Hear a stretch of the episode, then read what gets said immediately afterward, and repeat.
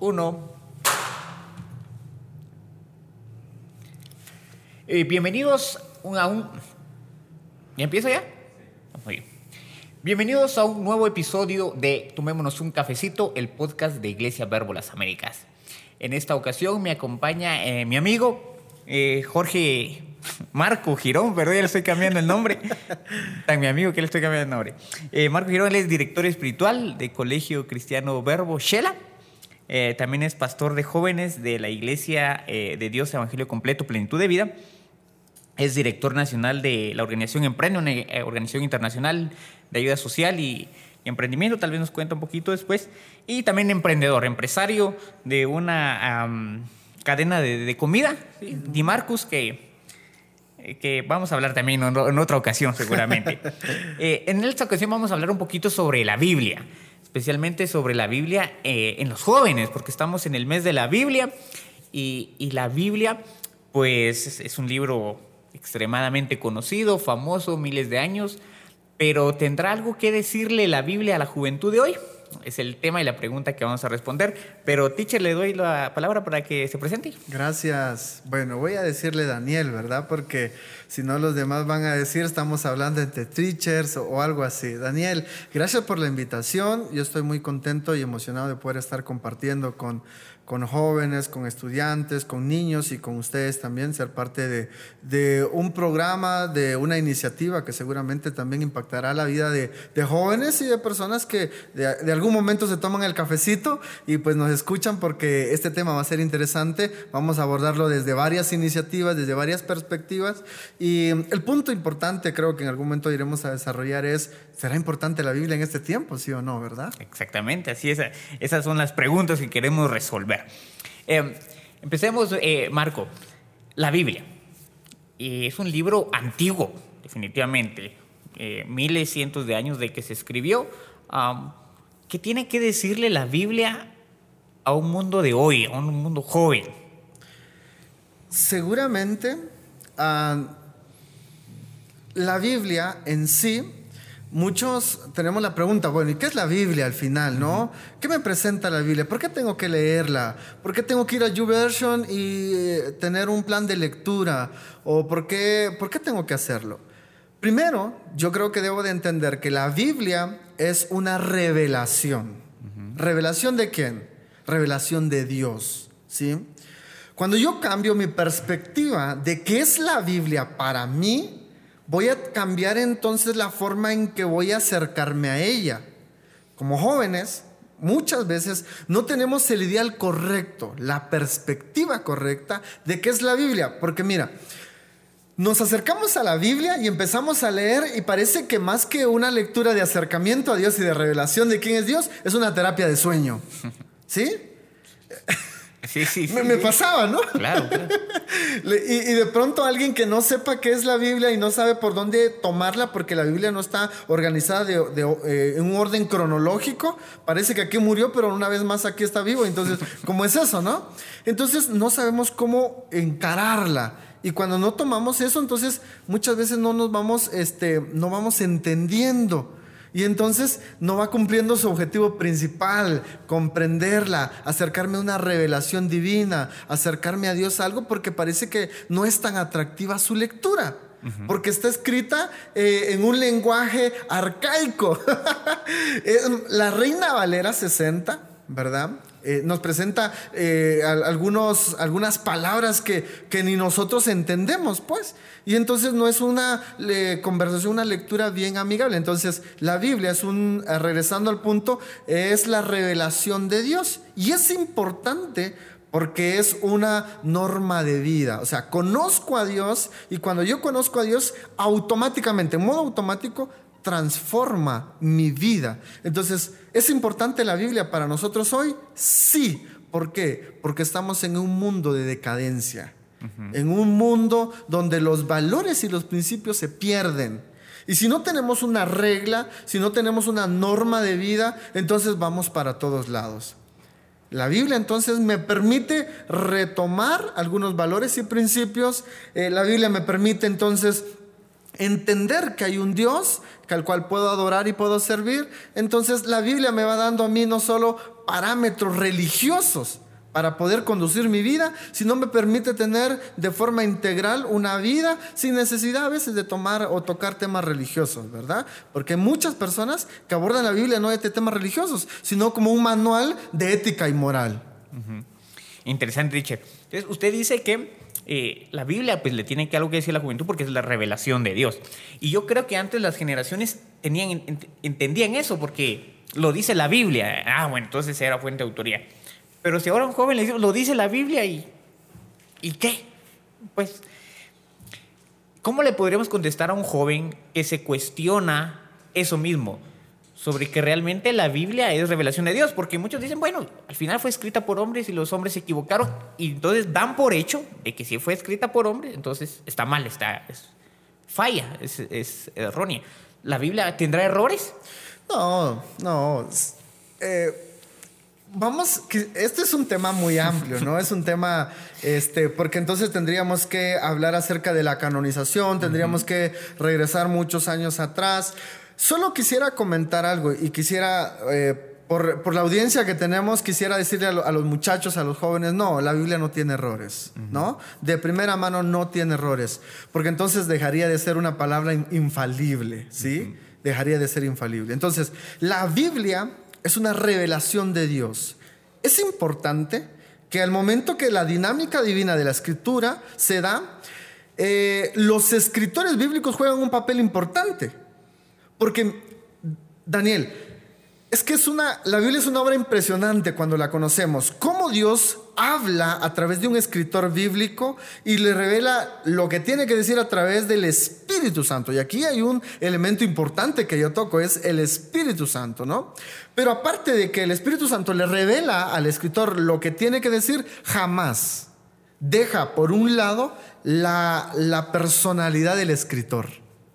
Y entonces, ¿cómo se une esto, no? Porque Pablo escribe según su léxico, según su experiencia, pero escribe palabra de Dios. Y si vamos a los libros del Antiguo Testamento, ¿sí? Vamos a encontrar otro tipo de lenguaje, otro tipo de expresión, pero siempre va a tener en sí la verdad, la revelación de Dios. Cada acontecimiento que se da tiene un principio importante, revelar a Jesús. revelar un plan de salvación. Hablamos de muchas cosas, pero entonces el punto importante es revelar a Jesús. No tiene errores, no cuenta con errores. Un teólogo, y hay mucha discusión en relación a esto, dijo que la Biblia no es palabra de Dios. sino que contiene palabra de Dios. Y este es un punto que a nosotros nos dice, ¿será cierto o no será cierto? Yo creo que no es cierto. La Biblia es palabra de Dios, es una palabra infalible que en algún momento los escritores, los escribas, todo esto ha sido movido por el Espíritu de Dios. Otra cosa son las versiones. ¿Sí? Porque entonces no estamos hablando, estamos hablando de que la palabra es una revelación infalible y no tiene errores. Las versiones son acercamientos a la escritura real, al texto original. Allí puede que alguien cometa un error en traducir alguna palabra, pero ese es otro chiste, ese es otro cuento. Pero de primera mano yo puedo decir que no, no tiene errores. Fíjese que estaba viendo la vez pasada un, un estudio, eh, porque la literatura antigua pues eh, es propensa a ser estudiada, ¿qué tan veraz es?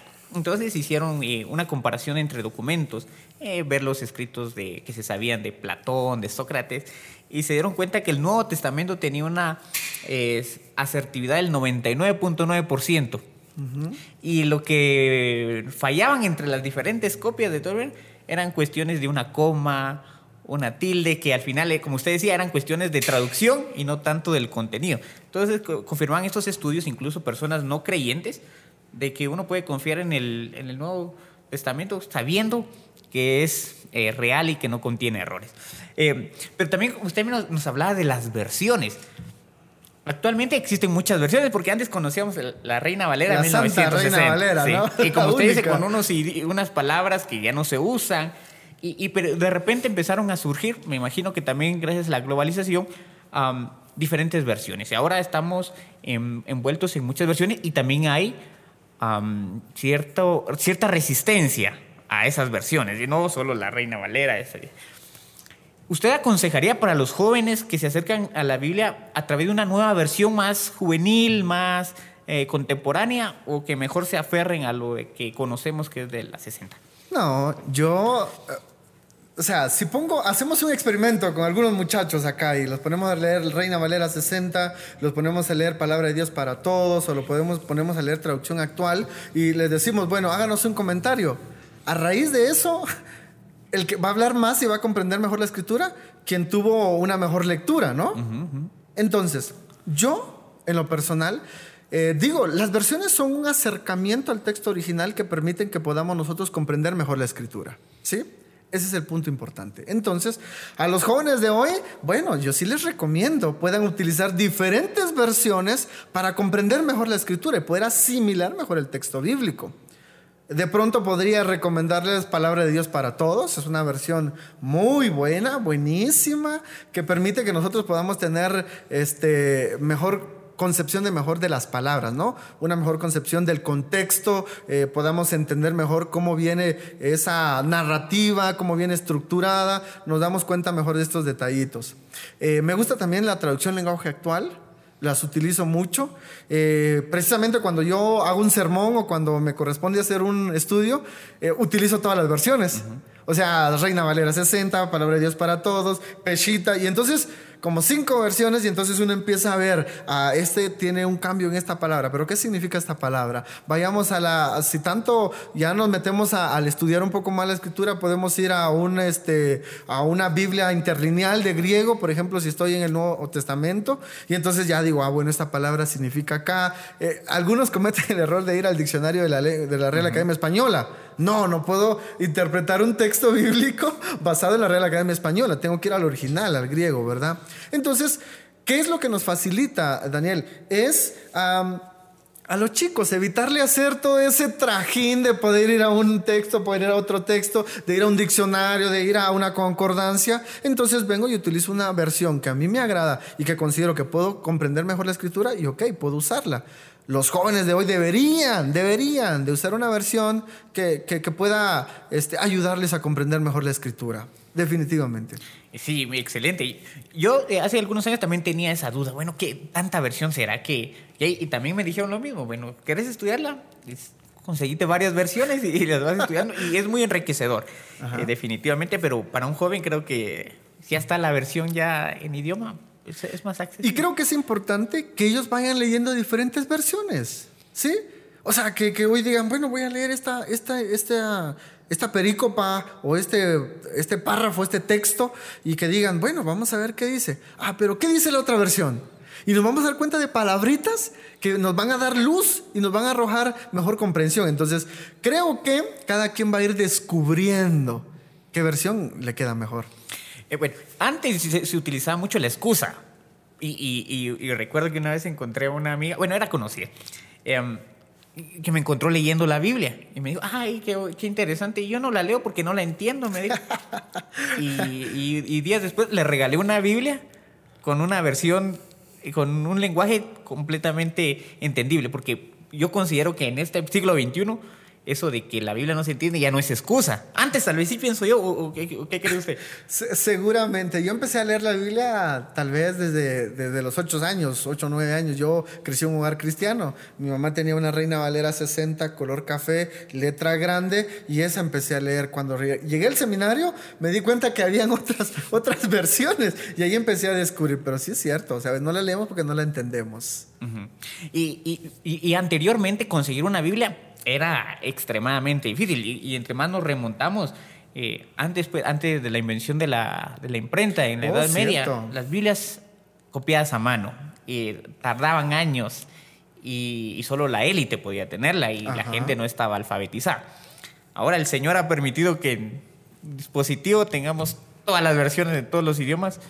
Entonces, no tenemos ya más la excusa de que no se entiende ni de que no tenemos alcance. Porque la, Incluso la regalan. Ajá. Es más el no querer acercarse a ella. Y quisiera regresar al primer punto que yo mencioné. ¿Por qué no se acercan los jóvenes? Porque no han comprendido que Dios les está hablando allí. Porque no se acercan con expectativa. Porque leen un texto, bueno, ya estuvo. Pero no, tenemos apertura en el corazón para decir, Dios me está hablando aquí. Dios quiere decirme algo. Y es por eso que muchas veces no comprendemos la Biblia, porque siempre llegamos sin expectativa alguna. Daniel, lee la Biblia sin expectativa y perdiste el tiempo. sí, es que la Biblia en sí no es un amuleto, pues. Yo todavía recuerdo en algunos años atrás, cuando mis papás todavía empezaban en el tema del cristianismo, porque mis papás este, no eran cristianos, ellos se convirtieron al cristianismo, y entonces este, ah, dejaban el Salmo 91 abierto. y hasta el día de hoy, sigo viendo gente que el Salmo 91 como que los, los más, los protectores, ¿no? El Salmo 23 y entonces allí, allí me protege, allí me cuida. No, lo siento, no sirve. Sirve y es efectiva cuando la leo, la hago mía y la practico. Allí la Biblia toma su importancia. Los jóvenes de hoy no, no ocasiona ese tipo de efecto porque no se acercan con expectativa no tenemos expectativa del precioso libro que tenemos en la mano porque no sabemos el contexto histórico, porque no sabemos que hace muchos años lo que, lo que decía de, cómo fue transcrita, cómo eh, esa tradición oral, después que viene la imprenta, eh, antes solo la, los, de arriba tenían acceso a la escritura, por eso es que podían manipular todo y hacían todo a su antojo, y cuando se da la, parte de, de que se revela la verdad, es un solo caos con la iglesia, y entonces pero ¿qué pasa? Nosotros hoy en día, por no saber toda la historia que puede eh, tener este libro tan preciado, es que no lo valoramos y no lo comprendemos muchas veces. Y por no acercarnos con expectativa, es que, es que la Biblia no nos habla. Es que para nosotros es un texto normal. Es que para mí es mejor leer unos memes, ¿no? Para mí es más importante a veces escuchar algunos mensajes. No digo que sea malo. No digo que escuchar un mensaje, una predicación de, algún pastor reconocido no sea malo, no, no sea bueno. Algunos dicen, no, yo prefiero escuchar a, a X persona, a Y persona porque le entiendo mejor. Porque cuando me acerco a la Biblia, yo no entiendo nada. Ah, bueno. Es importante que cuando nosotros nos acerquemos a un texto, nos acerquemos con apertura, saber qué Dios me quiere decir aquí. Y ahí entonces en los jóvenes, en los niños y en las personas adultas, esto va a generar transformación, porque la Biblia genera transformación sí o sí. Interesante, teacher. Um, fíjate que anteriormente, como usted lo comentaba, eh, como solo había un grupo que leía la Biblia, pues entonces los creyentes eran fácilmente manipulables porque no podían ir a la fuente. Pero ahora se ve que hay otros eh, pseudo líderes, pseudo pastores, pseudo pastores que siguen manipulando a la gente. Y a pesar de que la gente tiene su Biblia, pero no la leen, entonces son fácilmente. Aparte de que son, uno puede ser fácilmente manipulado, ¿qué otros peligros o errores tiene la juventud si no se están acercando, si no, se, no están leyendo la Biblia? Bueno, quisiera meterme al texto bíblico ahora, ¿no? Quisiera hablar un poco de la Biblia. Es importante que de generación en generación, eh, en Deuteronomio nosotros podemos encontrar muchas normas, muchas reglas que en algún momento Moisés y que el Señor pudo dar al pueblo. Bueno, estas palabras las repetirás a tus hijos, un texto muy conocido, ¿no? Y las hablarás con ellos en el día, en la noche, cuando vayas por el campo, cuando compres.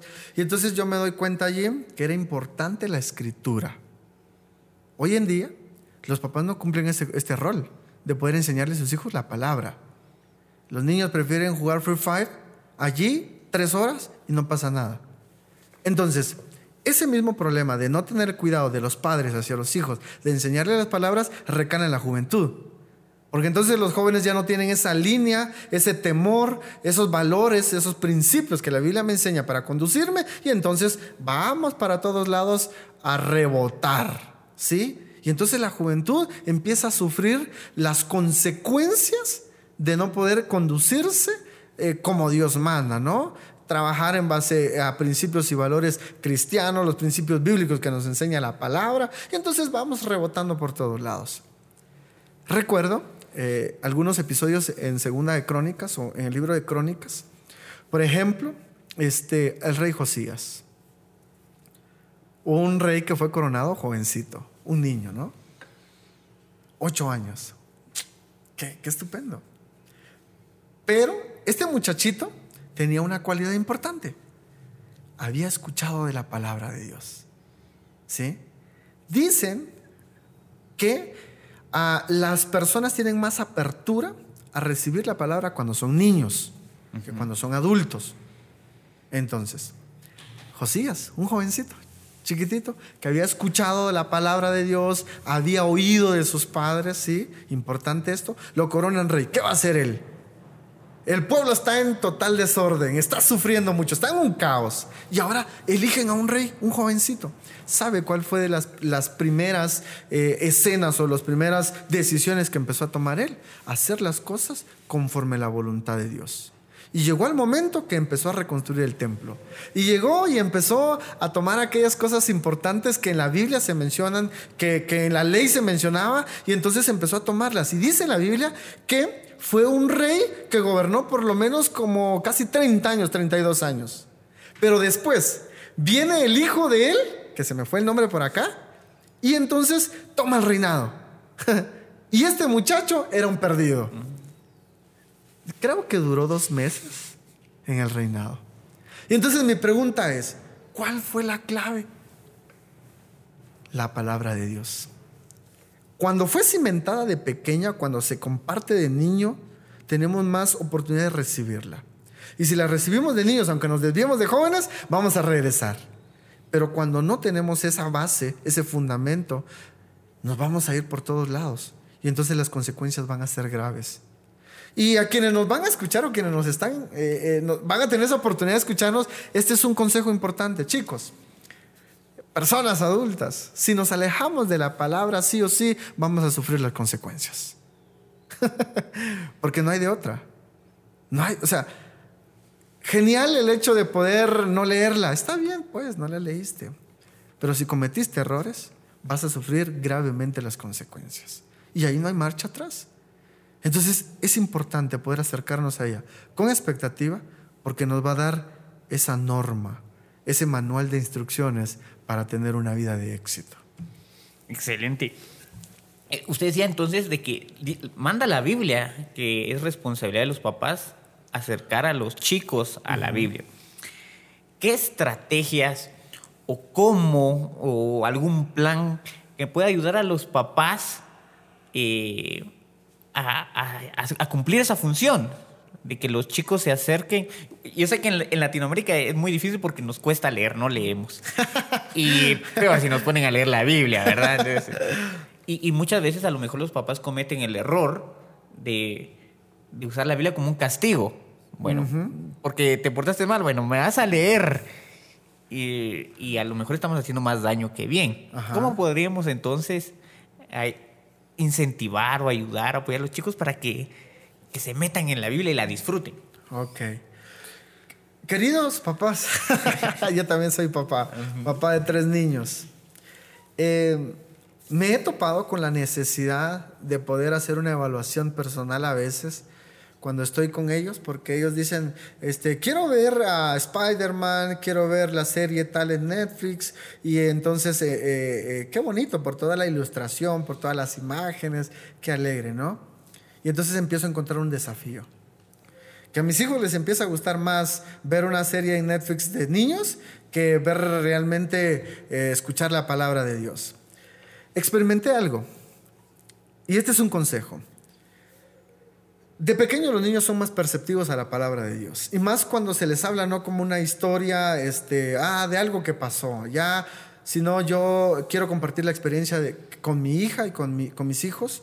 Este, en las noches llega el momento, bueno, chicos, es como una rutina. Ya jugamos, ya nos divertimos, ya comimos, fuimos. Y entonces les hago un recuento de todo lo que pasó en el día. Ahora es el momento de orar y el momento de dormir como que les cambio el chip, ¿verdad? De aquí para adelante eh, es otro rollo, ¿no? Ya estuvo, tranquilos. Y entonces les digo, voy a contarles una historia. Y hay muchos recursos cuando uno busca. Cuentos, ¿sí? O sea, no necesariamente tengo que decirle, vamos a leer primera de Samuel capítulo 3 versículo 2 y empezamos con Reina Valera, porque sí va a ser una terapia de sueño para los niños, ¿no? Entonces lo que he hecho es buscar recursos de cuentos, ¿sí? Eh, cuentos para niños que, que, tengan un, un, este, principio bíblico y entonces les empiezo a contar eh, la hormiguita, la hormiguita aragana y la hormiguita feliz, proverbios tal y tal, sé como la hormiga que trabaja y entonces le empiezo, fíjate que había una hormiguita, que esto, que el otro, y empiezo a contarle un cuento con un principio bíblico importante. ¿Qué ha pasado?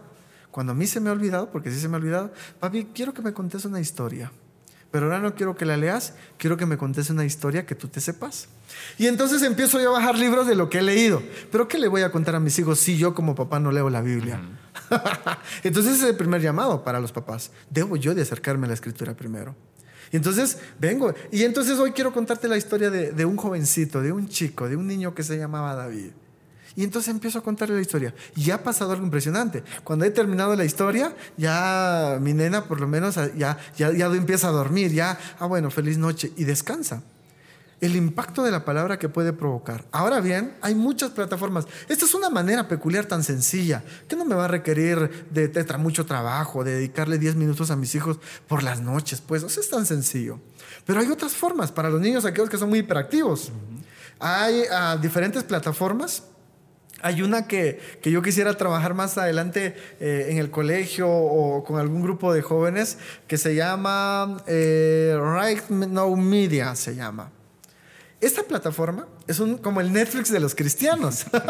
Ajá, tiene un acceso eh, para, para suscribirse y encontramos una variedad como 2.000 videos de series bíblicas donde podemos encontrar, por ejemplo, para niños, estoy hablando para niños, eh, eh, la larva cristiana, este, eh, ah, por ejemplo, este super libro, las historias de la Biblia, para niños. Entonces hay mucho contenido bíblico para niños, entretenidos, con muy buena gráfica, que a los niños les encanta esto, pero a veces hay que pagar, ¿sí? Pero nosotros los papás todo lo queremos gratis a veces. Y entonces cuando se trata de eso, eh, pues lo gratis eh, no va a ser tan, tan, bueno, ¿no? Entonces debemos de acercarnos eh, a la escritura de esa manera, con los niños, a través de videos. Y, ojo, otra cosa, empecé a ver que los chicos, papi, en Netflix póngame esta película, ¿no? Y este, ok, se las ponía para niños, ¿verdad?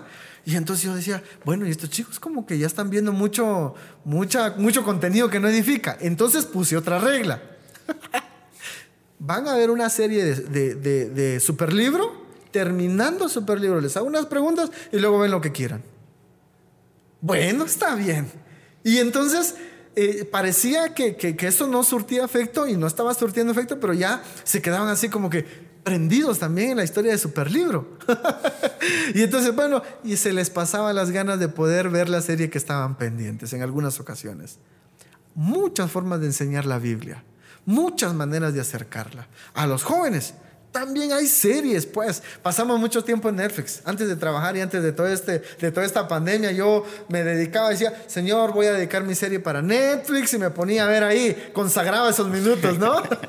Después de esto ya no he sabido nada de Netflix porque no he tenido el tiempo. Pero hay muchas formas. Los jóvenes hoy están metidos allí, entonces creo que hay series también que puede ayudarles. Si no hay mucho en Netflix, eh, Star eh, Media, que es el programa este que les digo, está acá, eh, pueden, pueden contratarlo, es un programa americano con un contenido fascinante, fascinante para jóvenes. Pero todo esto, Daniel, es iniciativa. O sea, es iniciativa y los jóvenes no se acercan a veces, los niños no se acercan a veces, los padres no se acercan a veces porque para ellos es aburrido. Aunque seamos y aunque digamos que la Biblia ha transformado nuestra vida. y, y, es interesante, decir porque muchas veces gastamos en otras cosas, ¿verdad? Y pagamos una suscripción de Netflix o, compramos pizza y está bien que nos alimentemos o que nos disfrutemos ciertas cositas porque no, no somos cuadrados, ¿verdad? Pero así como estamos gastando en otras cosas, también debemos de invertir en la edificación de nuestra familia, en la edificación de nuestro ser y, herramientas como esas las que, usted nos cuenta que, están al alcance. Y me imagino que tampoco son un precio excesivo que uno diga que por ejemplo Raido Media creo que tiene una suscripción como de 40 dólares al mes pero con suscriptores ilimitados. Está hecho para iglesias. Entre 40 jóvenes que quieran eh, descubrir más que quieran tener contenido visual que pueda ayudarles ¿Se imaginan lo que pueden hacer? Un dólar cada uno al mes, chicos. Un grupo de jóvenes. Siete quetzales, pues. Y entonces ahí ya tienen acceso para poder alimentarse y para poder edificarse. Porque somos lo que vemos, somos los que escuchamos, somos de lo que nos alimentamos. Y entonces ahí está el punto. ¿Por qué nuestros jóvenes hoy están sufriendo? Porque se alimentan de cosas que son basura. Y, hay que tener cuidado, bueno, eso siempre se ha dado. Eh, que muchas caricaturas, series eh, que se ven bonitas, pero que en el trasfondo tienen mensajes eh, a veces muy, muy escondiditos, a veces un poquito más fuertes, pero que sí son, son fuertes, son pesados, especialmente ahora que con esta liberación sexual ah. de que y hay personajes homosexuales y de todo.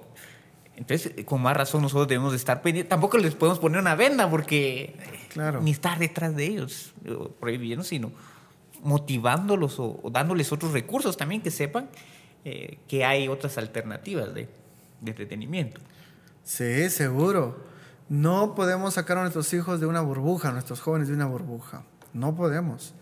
Pero sí podemos enseñarles cómo protegerse, cómo cuidarse ante estas amenazas. ¿Sí?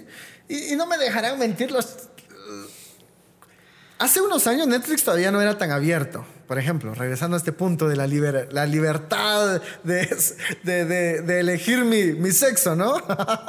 no era tan abierta. Hasta, hablo de 10 años atrás, 5 años atrás. Pero en los últimos 3 años, por lo menos, yo soy fiel seguidor de Netflix.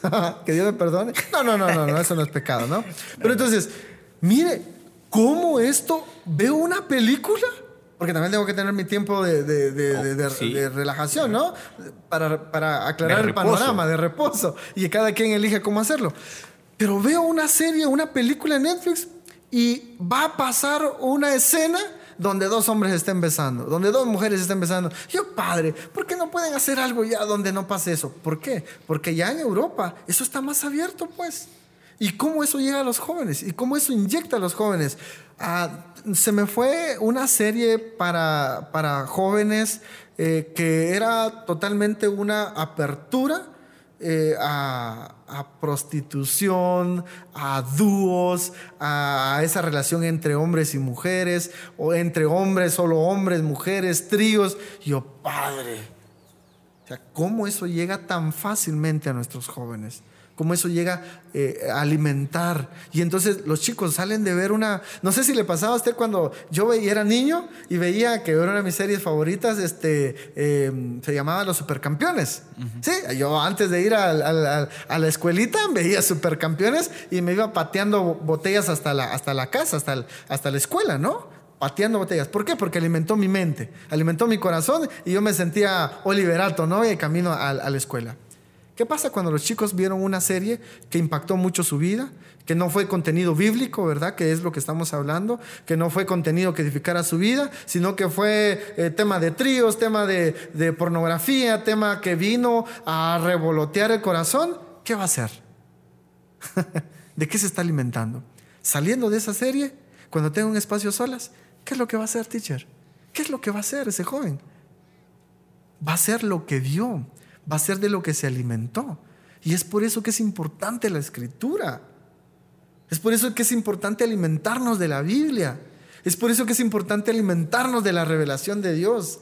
Es por eso que es importante alimentarnos de Dios realmente cuando me acerco a la escritura. Porque cuando yo vaya por la calle, cuando yo vaya caminando, voy a ir expirando la gracia de Dios, el favor de Dios. Voy a encontrar una persona necesitada y de pronto me recordé que es la mejor forma de hacer ayunos, ¿no? Y entonces digo, voy a compartir con el prójimo, voy a darle el abrazo a este amigo. Voy y alguien me llamó y me mandó un mensajito, mira, siento triste, tengo una palabra de ánimo para dar porque fue lo que leí. Entonces yo soy de lo que me alimento, ¿no? De aquellas hamburguesas así y nosotros también así. Somos lo que comemos. Somos lo que comemos. Y en la Biblia pasa lo mismo. Hablando de literatura bíblica y del otro lado la literatura o, las artes visuales que contaminan el mundo, también somos lo que, lo que miramos. Somos de lo que escuchamos realmente. Y nuestros jóvenes están perdidos hoy.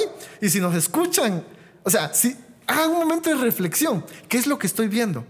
¿De qué me estoy alimentando? ¿Qué, es lo que está llegando a mi corazón? Porque de esa forma vamos a comportarnos.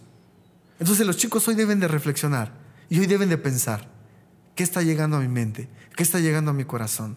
¿Sí? Porque eso es lo que vamos a dar. Y nosotros los cristianos, ahora viene un mensaje para los líderes cristianos. No podemos darnos el lujo de alimentarnos de cosas que a nuestra congregación, a nuestros jóvenes le van a hacer daño en vez de bien.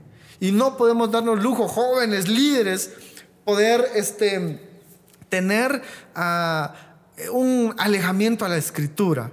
¿Qué, ¿De qué vamos a alimentar a tanto joven necesitado? Tenemos que sí o sí acercarnos a la escritura. Y no estoy hablando de dogmas, no estoy hablando de, doctrinas, estoy hablando de la Biblia, la palabra de Dios, ¿sí? un lenguaje universal. Entonces, los líderes de las iglesias debemos de acercarnos más a la escritura, amar la escritura, porque hasta entonces existirá una renovación y una restauración y podría atreverme a un avivamiento en los jóvenes. Interesante. Dice la Biblia eh, en Proverbios que sobre toda cosa guardada, lo más importante que tenemos que guardar es nuestro corazón porque de eso va a depender toda nuestra vida. Y entonces, ¿qué, qué estamos metiendo a nuestro corazón? Porque está bien, no podemos, eh, como usted decía, vivir en una burbuja y no va a haber nada, que estos pecados. No, no se trata de eso, pero sí que nos estemos alimentando, estar fortalecidos para que cuando lleguen las demás cosas tengamos el criterio de, es desecho esto, lo puedo ver, no me edifica, pero yo ya estoy fuerte, estoy fortalecido y, no, me, no, me, va a impactar ni me va a contaminar si yo estoy, si estoy fuerte. Creo que por ahí va la... Claro, de eso se trata. O sea, y si vamos, nos vamos a, poner la armadura de la fe, ¿sí? El escudo de protección. Y entonces el cinto y empezamos a decir, pero ¿cuál es esa armadura? La palabra de Dios. ¿Cómo voy a resistir yo estar solo eh, en mi cuarto? Eh, con internet de alta, alta velocidad, este, sin que nadie esté con, con, una pantalla allí y que de pronto me aparece un anuncio con una chica allí indecente, ¿cómo voy a resistir yo? Porque va a aparecer. Los virus aparecen, ¿no? Eh, ¿Cómo resisto? O sea, no, no me puedo, no puedo meter a mis hijos, a mis jóvenes en una burbuja. Tengo que enseñarles cómo enfrentarse ante estas dificultades. Más allá de decirles, no chicos, no miren esto, chicos, por favor, no hagan esto. No, chicos, para enfrentarse a esto, deben hacer esto leer la escritura nos va a ayudar. Entonces, si veo algo por allí que puede ser indecente para mí, ah, bueno, la Biblia dice que tengo que guardar mi corazón, la Biblia dice que no tengo que pegar contra mi propio cuerpo, ah, bueno, no, mejor no, mejor mm, salgo, ¿verdad? Mejor me voy a otro lado. ¿Sí? Porque conozco la Biblia, porque conozco lo bueno y lo malo. Y esa es la importancia que nos da poder encontrarnos con la Biblia una vez más. Sí, yo creo que podríamos desarrollar cada tema porque es importante saber, porque como vamos hablando van surgiendo cositas y, y muy interesantes, pero Lamentablemente se nos acabó el tiempo. Excelente. Eh, muchas gracias, eh, Marco, por, tu tiempo. Algo, unas últimas palabras para decirle a la juventud o a los papás. Creo que debemos acercarnos a la, escritura este, con expectativa. Sí, quiero terminar ya con este tiempo diciéndoles que acerquémonos a la Biblia con expectativa. Vayamos a la Biblia, abrámosla y digamos, Señor, tú tienes algo para mí que decirme. Señor, hoy quiero escucharte. Señor, yo quiero ah, ver qué me dices. Y si tengo penas y si estoy pasando por crisis, Padre, hoy tengo crisis.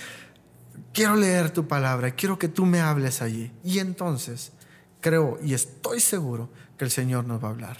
A todos. Y padres, no olviden el trabajo importante de enseñarle la Biblia a sus niños, a sus jóvenes, porque esas generaciones se marcan.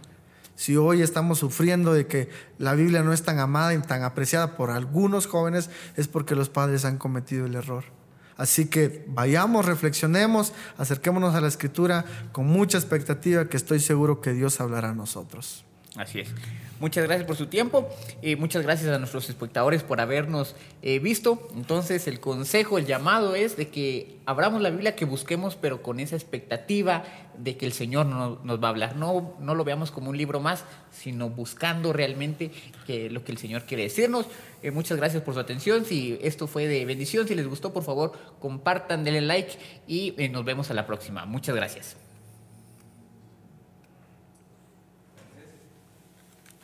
Uf, nos sobró un minuto.